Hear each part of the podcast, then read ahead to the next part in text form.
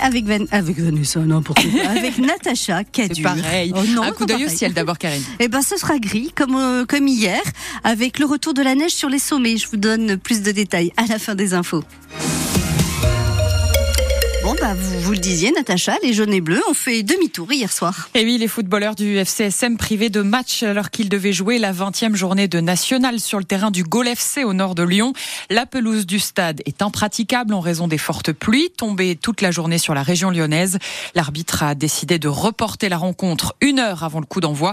Des joueurs déçus donc de ne pas jouer et des supporters dégoûtés d'être venus pour rien, Hervé Blanchard. Très vite, les joueurs du FCSM ont compris que le match n'aurait certainement pas lieu hier soir à En inspectant le terrain, des flaques d'eau et une pluie incessante, le verdict du report n'a pas surpris Thomas Fontaine, même si le défenseur se sentait prêt à jouer. Je pense pas qu'on pouvait pas jouer, c'est juste que le ballon ne rebondit pas. Mais ça roule. Après, il y a des endroits sur le terrain où ça freine un peu, donc euh, c'était prendre des risques un peu pour rien, je pense. Mais nous, on avait pour idée de jouer ce match. Mais malheureusement, en face, personne voulait jouer le match de leur côté. Mais bon, c'est frustrant, mais voilà, c'est comme ça. Des joueurs déçus, mais pas autant que leurs supporters. Ils étaient près de 300 à avoir fait le déplacement en bus. Et comme Emilien, ils ont vraiment accusé le coup. On va dire que c'est plus que frustrant de voir qu'on annule une heure avant le match euh, parce qu'on a fait trois heures de route. On va se taper au retour sans avoir vu un seul minute de football. On se donne du temps, de l'argent pour le club, ça fait mal. On aura au moins vu les joueurs.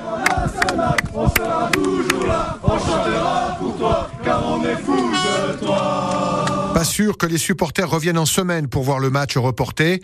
En attendant, ils se consoleront en retrouvant leurs joueurs ce vendredi à Bonal contre Épinal et contre Martigues dans 15 jours, soit 7 matchs d'affilée à domicile depuis le début de l'année, du jamais vu à Sochaux. Et cette rencontre euh, contre le Gol FC sera peut-être rejouée au mois d'avril, ça reste à confirmer.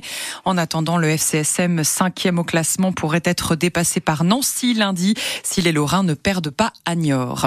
Les footballeurs de l'ASM Belfort ont dû se contenter d'un nul de partout à domicile hier contre la réserve de Reims. Ils sont 12e sur 14 au classement de National 3. Les handballeurs du Bob, eux, confirment leur grande forme à la deuxième place de National 1 et ce après leur victoire 35 à 33 hier au phare contre les franciliens de Torcy. L'équipe de France de rugby a enfin remporté son premier match du tournoi des Six Nations hier en Écosse. Victoire 20 à 16 dans la douleur après avoir été très longtemps menée. Prochaine rencontre pour le 15 de France, c'est dans deux semaines face à l'Italie à Lille. La terre a tremblé cette nuit dans le Nord-Franche-Comté. Un séisme de magnitude 3,7 dont l'épicentre se situe autour de Lure en Haute-Saône.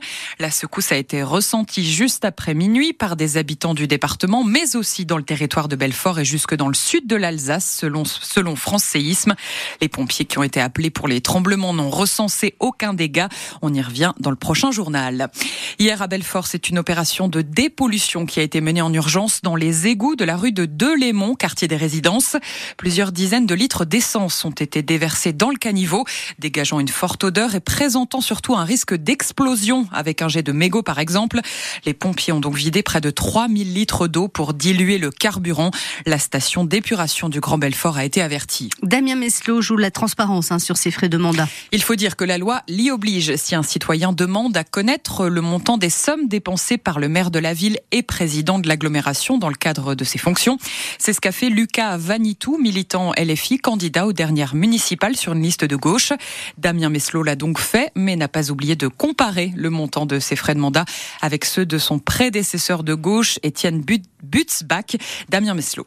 Ça comprend les frais de déplacement, les jumelages, les réceptions, euh, euh, les repas, euh, enfin voilà, l'ensemble, l'ensemble des frais. Mon prédécesseur, lui, en sept ans, a dépensé 713 737 euros. Si on mettait ça sur 10 ans, ça représenterait un peu plus d'un million d'euros pour mon prédécesseur contre 42 364 pour moi. La grosse différence, il a dépensé plus en déplacement, mais surtout, il avait deux voitures et deux chauffeurs à sa disposition, ce qui évidemment coûtait euh, fort cher, ce qui veut dire que quand je dépense un euro, lui en dépensait 25. Et l'habitant à l'origine de cette demande attend néanmoins de recevoir ces notes de frais car il remet en cause certains chiffres de ses frais de mandat. On les appelle des entrepreneurs invisibles, ces personnes qui travaillent à la maison pour tester une activité ou en parallèle d'un autre emploi, la plupart du temps non déclarés par peur d'être broyés par la machine administrative. C'est le constat dressé par l'ADIE, l'association pour le droit à l'initiative économique qui veut les encourager à sortir de l'ombre, car près de 10% des travailleurs ne sont pas déclarés, selon Marion Cavial, directrice territoriale de l'ADIE en Bourgogne-Franche-Comté. Ça fait partie des choses qu'il faut éviter de se, de se cacher. Hein. Donc euh, nous, on est, euh, on est assez clair là-dessus. Et justement, on, ça fait partie de nos missions d'aller euh, au devant de ces personnes pour les aider à s'insérer durablement dans nos sociétés, en fait, tout simplement. C'est beaucoup des personnes qui vont créer leur propre emploi, en fait, en testant une petite activité.